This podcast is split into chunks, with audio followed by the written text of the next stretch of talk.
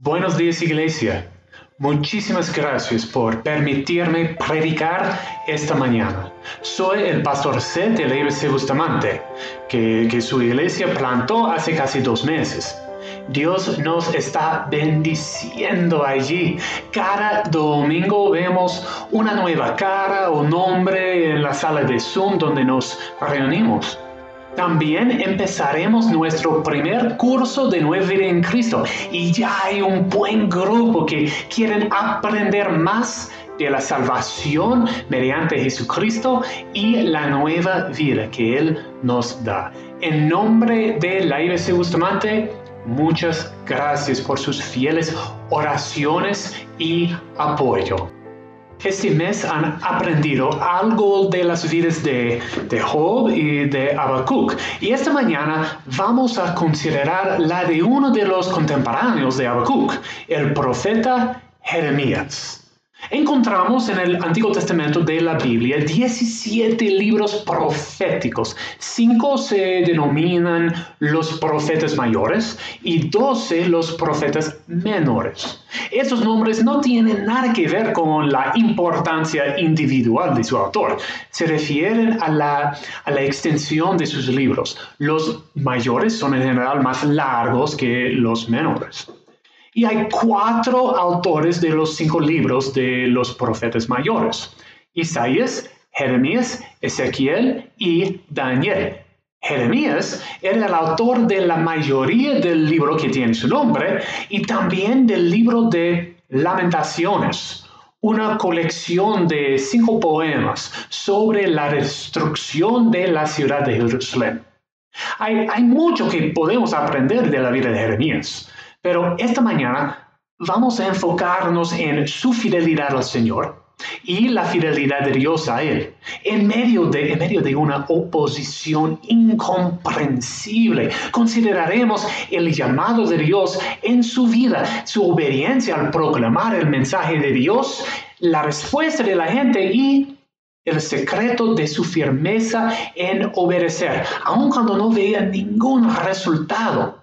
Hermano, te animo no solamente a poner atención a este sermón, sino a leer los libros de Jeremías y Lamentaciones. ¿Por qué?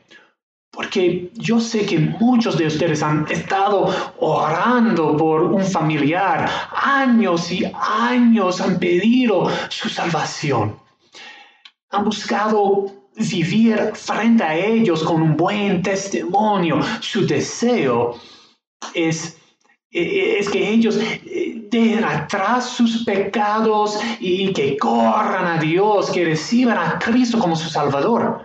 Han visto la destrucción del pecado en, sus vidas y, y se le parte el corazón. Hermano, hermano, si tú eres así, Jeremías te es un alma gemela Vivió así por más que 40 años, rogando a su país que dejar de pecar, de, de rechazar a Dios, pero sin fruto. El libro de Jeremías dice que solo dos personas le hacían caso, Baruch y Ebed Melech. Imagínense, ¿Qué pensaría esta iglesia sobre el pastor Arcadio si, si él hubiera dedicado 45 años de su vida a esta iglesia sin ver a nadie creer en Cristo, sin bautizar ni, ni a una persona, sin cambiar nada? Parecería una vida fracasada, ¿no? Una, una vida perdida, ¿no? Quizás sientes que tú estás perdiendo el tiempo orando por ese hermano o amigo que no conoce a Cristo. Anímate, anímate porque vamos a ver desde la vida de Jeremías que Dios se alegra más con una vida fiel que con una vida fructífera. Leen conmigo, leen conmigo de Jeremías capítulo 1. Voy a leer los versículos 1 al 10 y después 16 al 19. Dice, estas son las palabras de Jeremías, hijo de Hilquías, Jeremías provenía de una familia sacerdotal de Anatot, ciudad del territorio de Benjamín. La palabra del Señor vino a Jeremías en el año 13 del reinado de Josías, hijo de Amón, rey de Judá. También vino eh, a él durante el reinado de Joacim, hijo de Josías, rey de Judá y hasta el fin del reinado de Sedequías, hijo de Josías, rey de Judá. Es decir, hasta el quinto mes del año undécimo de su reinado, cuando la población de Jerusalén fue deportada. La palabra del Señor vino a mí. Antes de formarte en el vientre, ya te había elegido. Antes de que nacieras, ya te había apartado. Te había nombrado profeta para las naciones. Yo, les, yo le respondí, ah, Señor mi Dios, soy muy joven y no sé hablar. Pero el Señor me dijo, no digas soy muy joven, porque vas a ir a donde quiera que yo te envíe y vas a decir todo lo que te ordene. No le temas a nadie, que yo estoy contigo para librarte lo afirma el Señor. Luego extendió el Señor la mano y tocándome la boca me dijo, he puesto en tu boca mis palabras. Mira, hoy te doy autoridad sobre naciones y reinos para arrancar y derribar, para destruir y demoler, para construir y plantar. Yo dictaré sentencia contra mi pueblo por toda su maldad porque me han abandonado. Han quemado incienso a otros dioses y han adorado las obras de sus manos. Pero tú, prepárate, ve y diles todo lo que yo te ordene. No temas ante ellos, pues de lo contrario yo haré que sí les temas. Hoy te he puesto como ciudad fortificada, como columna de hierro y muro de bronce contra todo el país, contra los reyes de Judá, contra sus autoridades y sus sacerdotes y contra la gente del país. Pelearán contra ti, pero no podrán vencerte, porque yo estoy contigo para librarte, afirma el Señor. Es la palabra de Dios. Oh Señor, gracias por esta palabra. Abre nuestros oídos, nuestros corazones a tus verdades. Gracias en el nombre de Jesucristo. Amén. Y amén. Bueno, vemos primer, primero el llamado de Dios en este capítulo, el llamado de Dios. Dios también todavía llama a sus hijos joven, adulto, mayor de edad, no importa, Dios es el que llama. Así como con Jeremías, Dios nos llama a la salvación y al servicio. A la salvación porque sin Cristo somos perdidos, muertos en nuestros pecados. Necesitamos la salvación y como dice la palabra, la salvación es del Señor, no de nosotros mismos. Pero la idea de una vida de servicio quizás les molesta a algunos.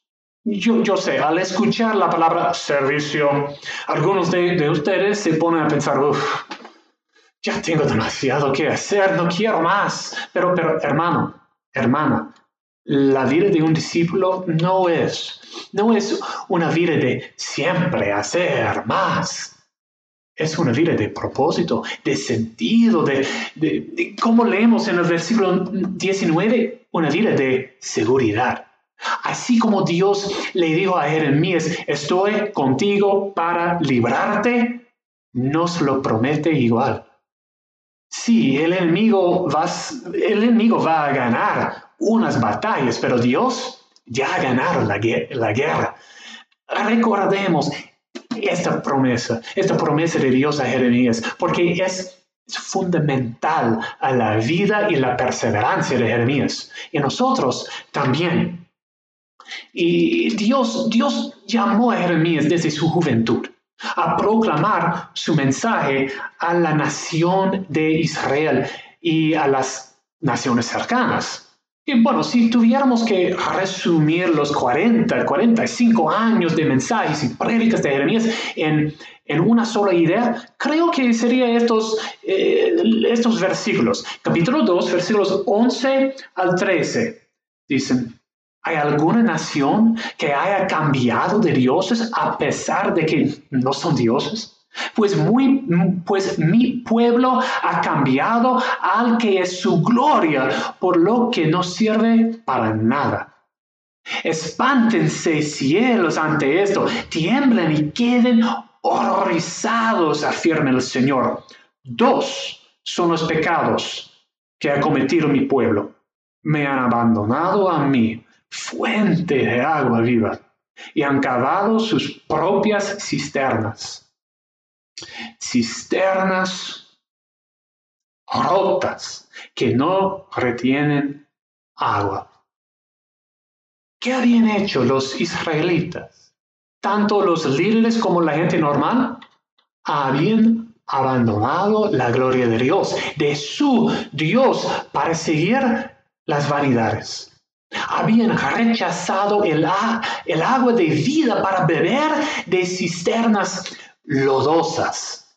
El mensaje de Jeremías nos toca hoy en día, tanto como le tocaba a Israel de antaño.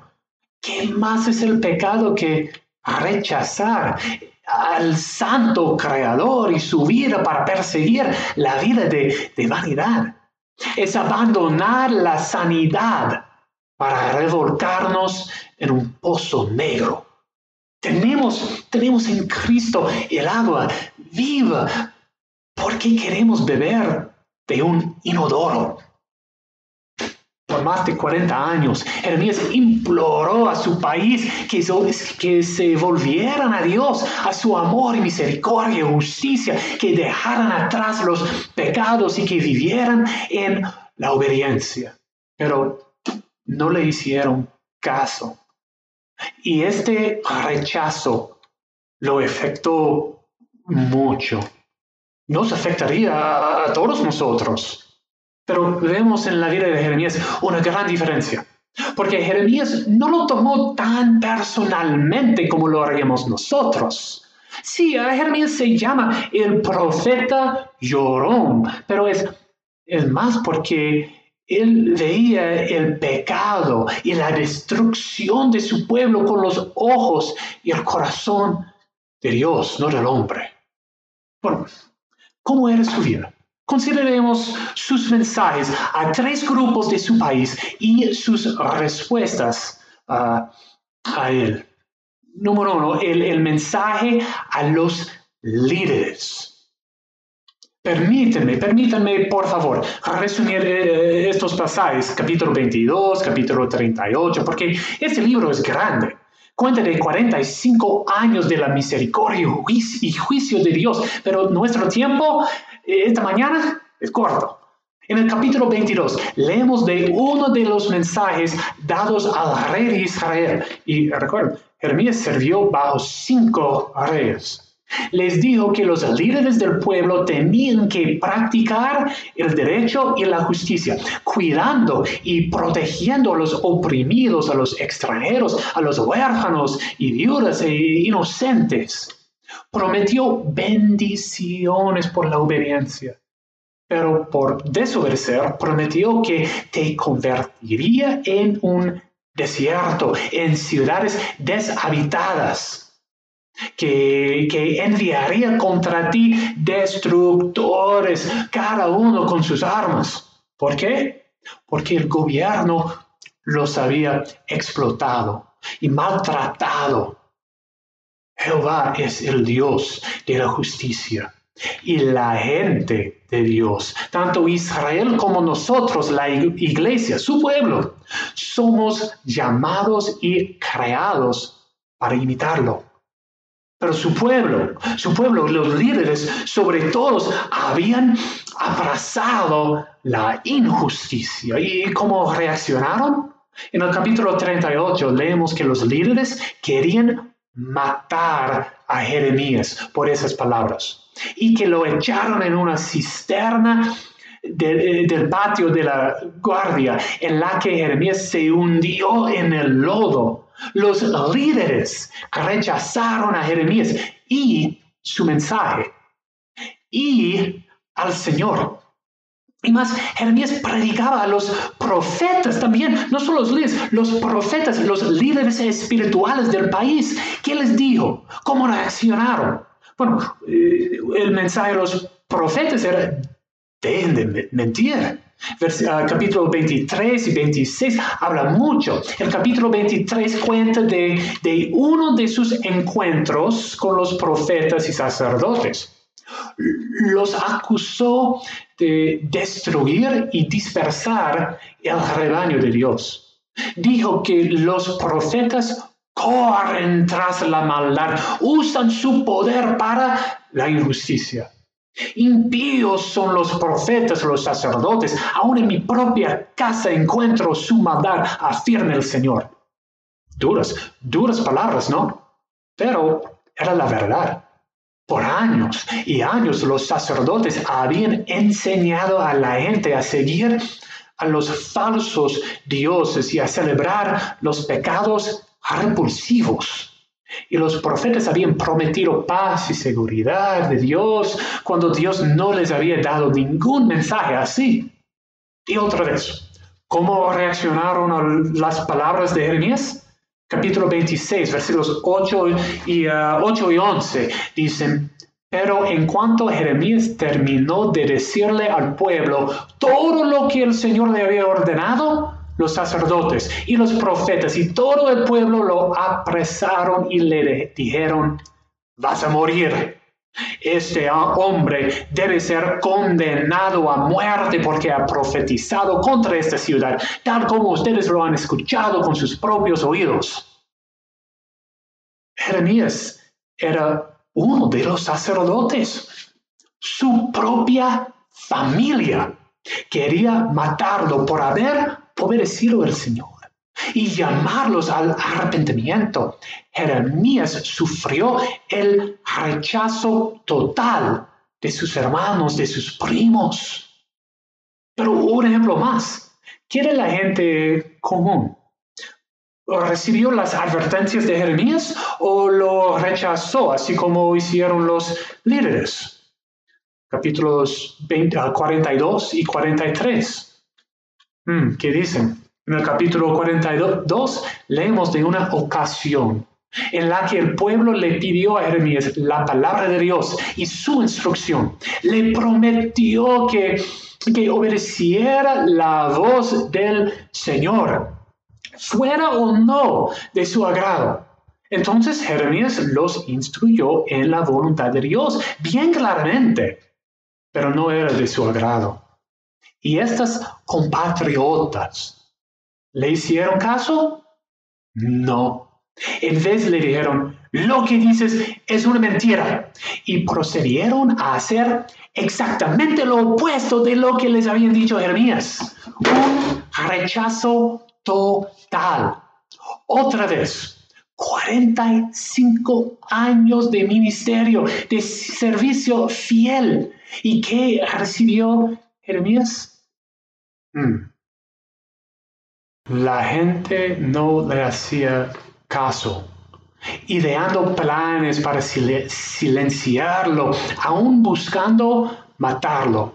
Su propia familia le traicionó, fue golpeado y puesto en el cepo. E-, el pueblo se burlaba de él. Sus amigos esperaban con ansias su derrota. Los profetas ordenaron su muerte. Fue encarcelado. Se prohibió entrar el templo. Fue acusado de traición. Pasó hambre después de estar dejado por muerte en una cisterna llena de lodo. Y, según tradición, fue lapidado a muerte por sus compatriotas. Pero, pero a pesar de todo, encontramos en este profeta difamado y odiado, una firmeza inconmovible. Sí, había momentos eh, en que quería tirar la toalla, así como Lamentó el día de su nacimiento, pero, pero nunca, nunca dejó de obedecer a Dios. Lo más que su nación lo rechazaba, lo más que lo amaba, eh, que, lo más que, que ah, Jeremías amaba a su nación. ¿Cómo? Vayan, vayan conmigo al libro de Lamentaciones. Lamentaciones. Este libro es una colección de poemas escritos por Jeremías después de ver la destrucción de Jerusalén.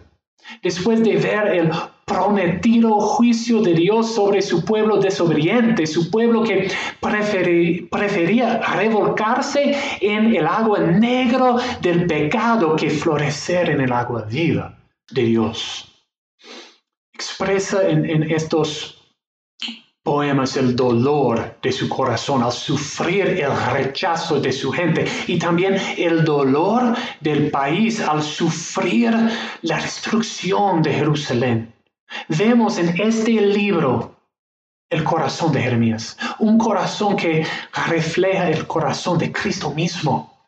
Dice en efecto, Dios mío, Dios mío, ¿por qué me has abandonado? Y encontramos en el capítulo 3, en el capítulo 3, yo creo el, el secreto de su firmeza por tanto tiempo, una confianza en las misericordias de Dios.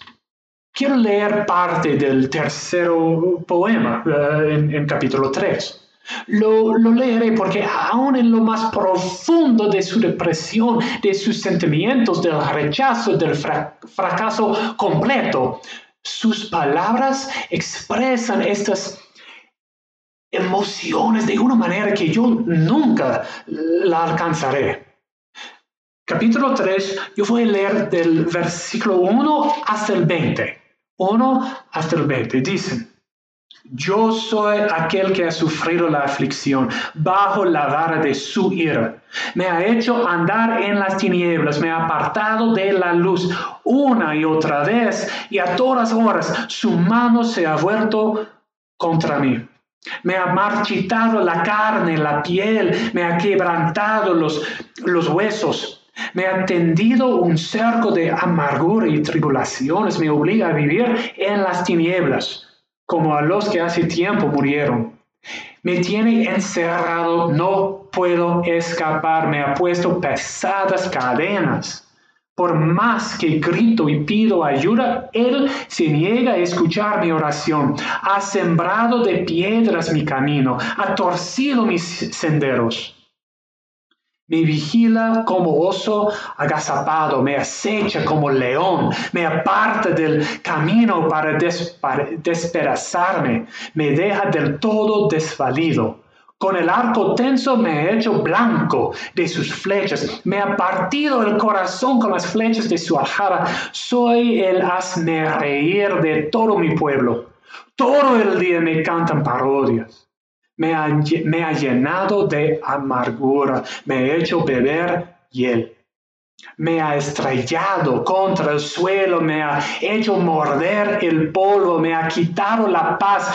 Ya no recuerdo lo que es la dicha y digo, la vida se me acaba junto con mi esperanza en el Señor. Recuerda que ando errante y afligido, que estoy saturado de hiel y amargura. Siempre tengo esto presente y por eso me deprimo. Y aquí, y aquí en el punto más bajo de este poema, de este libro, cuando estaba sin fuerzas, sin esperanza, Dios le reveló una luz. El versículo 21 es, es como la, la, curva, la curva en la que nosotros encontramos el, el secreto de la firmeza de Jeremías. Versículos 21 al 26 dicen, pero algo más me viene a la memoria, lo cual me llena de esperanza. El gran amor del Señor nunca se acaba y su, compasión jamás se agota. Cada mañana se renuevan sus bondades. Muy grande es su fidelidad. Por tanto digo, el Señor es todo lo que tengo. En Él esperaré. Bueno es el Señor con quienes en Él confían, con todos los que lo buscan. Bueno es esperar calladamente que el Señor venga a salvarnos. ¿Dónde, ¿Dónde encontró ese, ese amor, esa compasión y bondad y fidelidad? En las promesas del Dios inmutable, Jehová todopoderoso. 82 veces leemos, en este, leemos este nombre en el libro de Jeremías, más que en cualquier otro libro de la Biblia. El verdadero y todopoderoso Dios le había prometido en Jeremías 31 y Jeremías le confiaba totalmente. Prometió que, que iba a establecer un nuevo pacto con Israel, con todos, no solo Israel, con todos los que, eh, que creían en él. Un pacto de salvación, de una nueva vida. Dice, yo les perdonaré su iniquidad y nunca más, nunca más me acordaré de sus pecados. ¿Qué es este pacto? Es la salvación mediante la muerte y resurrección de Jesucristo. El próximo domingo vamos a compartir la Santa Cena. ¿Qué representa el vino? Es el nuevo pacto en la sangre de Cristo, la salvación que aquí en capítulo 31 es el nuevo pacto en la sangre de Jesucristo. Jeremías se quedaba firme y obediente porque había puesto su esperanza en el Mesías, en el Cristo, quien es Jesús. Y esa promesa perdura hoy. Todo aquel que invoque el nombre del Señor será salvo. En ningún otro hay salvación, porque no hay bajo el cielo otro nombre dado a los hombres, mediante el cual podamos ser salvos. Tú, hermano, que has dedicado años orando por la salvación de tu papá. Tú, hermana, que fuiste rechazada por tu familia cuando recibiste a Cristo y te convertiste del catolicismo. Tú, mi amigo, que sientes un dolor desgarrador en tu alma al ver las injusticias en el mundo al ver a los desamparados, a los más pobres de los pobres, eh, la manera en que los injustos los explotan, hermanos. Pongan su esperanza en Cristo. Amigo, estás sufriendo bajo el peso y, la culpa y la vergüenza de tus pecados, de, tus malas decisiones y sus consecuencias. ¿Te identificas más con Israel con, que, que con Jeremías? Sientes que no te da esperanza porque que has hecho demasiado. No es cierto. No es cierto. No hay pecado que Cristo no pueda perdonar. Dios prometió perdón y un nuevo corazón a los israelitas, quien habían sacrificado a sus propios bebés, a los demonios, quemándolos vivos. ¿Tú no lo has hecho? Si Dios les prometió perdón en Cristo, a ellos te lo promete a ti también. Las misericordias de, Dios son nuevas cada mañana. Corre a Cristo, pídele perdón y recíbelo como tu Señor y Salvador. Iglesia, esta mañana no, no, no tengo no te tengo tres pasos para seguir fiel en las dificultades. No, no puedo ofrecerte un plan y una promesa de éxito en tu servicio a Cristo. En este mundo, Jeremías nunca disfrutó del fruto de su fidelidad. Pero ahora, ahora sí, está con Cristo. Un momento después de ser matado por sus compatriotas, escuchó esas palabras. Hiciste bien, siervo bueno y fiel, ven a compartir la felicidad de tu Señor. Otra vez, otra vez leo estos versículos. Dice, el gran amor del Señor nunca se acaba y su compasión jamás se agota. Cada mañana se renuevan sus bondades, muy grande es su fidelidad. Por tanto digo, el Señor es todo lo que tengo. En Él esperaré. Oremos, iglesia. Oh Santo Señor, tu palabra dice que todos los que quieren llevar, llevar una vida piadosa en Cristo Jesús serán perseguidos. Dice que en este mundo vamos a afrontar aflicciones, pero también nos, has prometido la, la, constante presencia de tu Hijo Jesucristo, quien ha vencido al mundo. Estamos con Jeremías. Este mundo no, no nos ofrece nada de esperanza rechaza el mensaje de tu amor y nos rechaza a nosotros también. Algunos de, esta iglesia han sufrido años bajo la burla de, de su familia, de sus amigos. Oh Padre, justo te pedimos que les recompenses su constancia, su sufrimiento, su fidelidad a Cristo. Dales esfuerzos para seguirte fiel, ánimo para combatir combatir la depresión y fruto por su trabajo.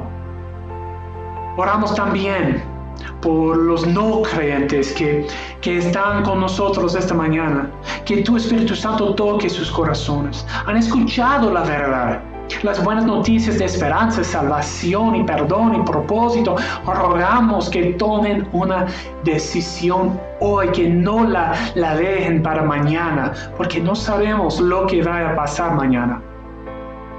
Oh Padre, has dicho que hoy es el día de la salvación. En tu misericordia, Sálvalos de sus pecados, de la condenación, que se conviertan en discípulos, en seguidores verdaderos de Jesucristo, el buen pastor de nuestras almas.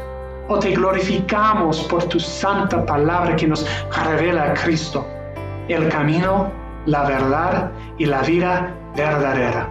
A ti sea la gloria para siempre. Amén y amén.